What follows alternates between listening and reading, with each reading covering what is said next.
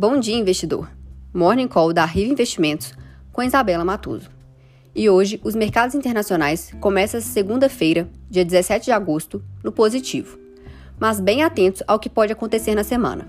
O principal foco é o conflito geopolítico entre China e Estados Unidos.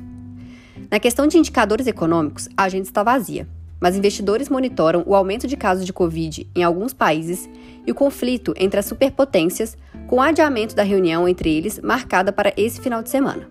No encontro, será discutida a primeira fase do acordo comercial. Por aqui, a instabilidade política com a mídia gerando ruídos sobre uma possível saída do ministro da Economia Paulo Guedes e elegendo até substitutos para o cargo, deixa os investidores ainda mais apreensivos. Ficamos por aqui e acompanhe a Riva nas redes sociais para mais notícias.